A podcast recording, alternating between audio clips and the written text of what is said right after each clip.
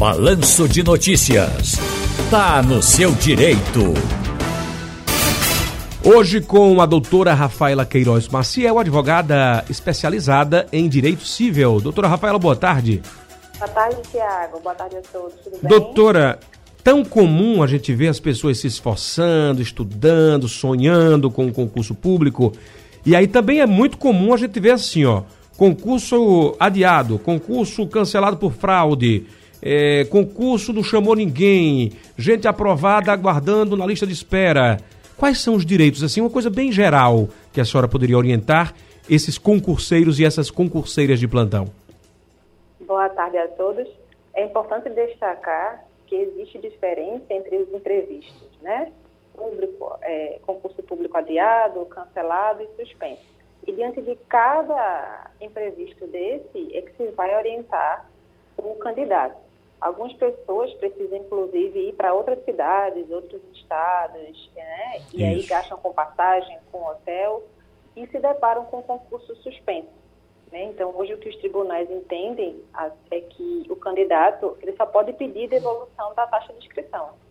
Né? Mas aí, se o concurso for suspenso por apresentar indícios de fraude ou qualquer outro tipo de ilegalidade, aí sim, ele pode ser reembolsado pelos gastos tanto com deslocamento, quanto com passagem, quanto a própria hospedagem.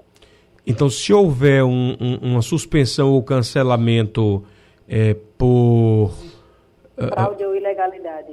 Não, não, sem ilegalidade. Se, o, eh, se por acaso esse concurso foi suspenso ou cancelado por um motivo qualquer que não seja uma ilegalidade ou uma fraude, aí quer dizer que quem se inscreveu só tem o direito de receber o valor da inscrição só recebe o reembolso da taxa. Entendi. Apesar de ser claro que o candidato é prejudicado. Agora, se houve fraude, se está né, publicamente já né, uma questão aí de legalidade. de legalidade, aí é possível pleitear inicialmente administrativamente junto à organizadora do concurso e em caso de negativa por parte dessa banca organizadora, cabe ao candidato pedir o ressarcimento na justiça contra a empresa e contra a própria administração pública. Perfeitamente. Então vamos fazer o seguinte, vamos ouvir o concurseiro, né? E a concurseira. Eu tenho aqui o áudio, eu tenho aqui o, o, o nosso ouvinte, Tiago Ferreira, né? Ele tem uma dúvida a respeito disso, doutora. É. Boa tarde a todos da Rádio Jornal, boa tarde a todos os ouvintes. Meu nome é Tiago. É, na minha cidade, a respeito do concurso público, na minha cidade, em Gravatar, é, houve um concurso público no finalzinho de 2020 concurso ele se recomendado por todos os órgãos de controle e o concurso ocorreu dentro da legalidade. Porém, quando o prefeito novo assumiu a gestão a partir de 2020, ele criou um decreto, uma decisão unilateral, suspendendo o concurso. E posteriormente renovou o decreto ou criou um outro decreto cancelando definitivamente o concurso. Ou seja, foram mais de 33 mil inscritos nesse concurso e todo mundo hoje está ao Deus dará. Quer que a advogada orienta a comissão do concurso em fazer?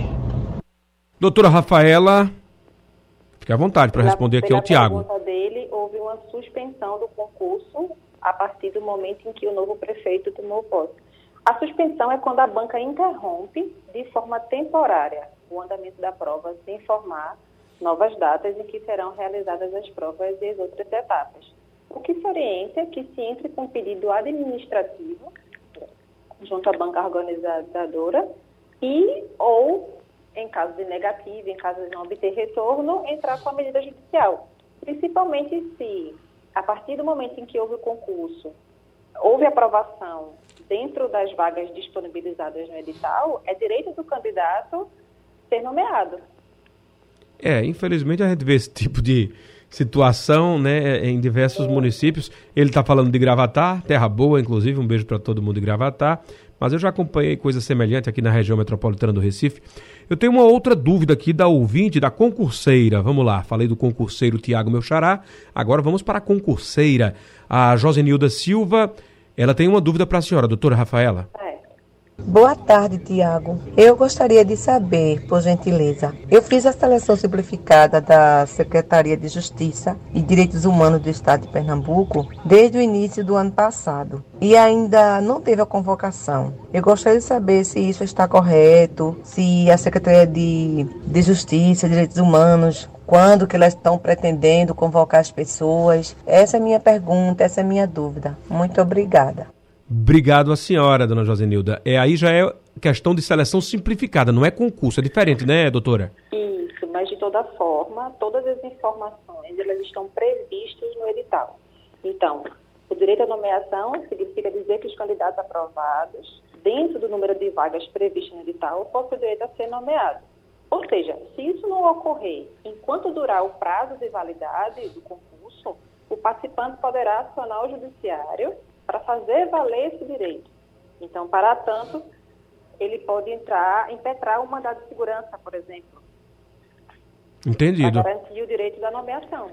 Então a senhora tem direito, viu, dona Josenilda Silva? Isso, senhora... dentro do prazo de validade. Se está no prazo, né? Então tem que se atentar a isso também, né? Ficar atento tem, no prazo de validade tanto do concurso quanto da seleção simplificada. Exatamente. Doutora Rafaela Queiroz, muito obrigado pela presença, hein? Eu que agradeço. Boa tarde, estou à disposição. A gente também, microfones abertos para a senhora sempre. Tá no seu direito, nosso quadro, você participa, você tira suas dúvidas, manda um zap para mim.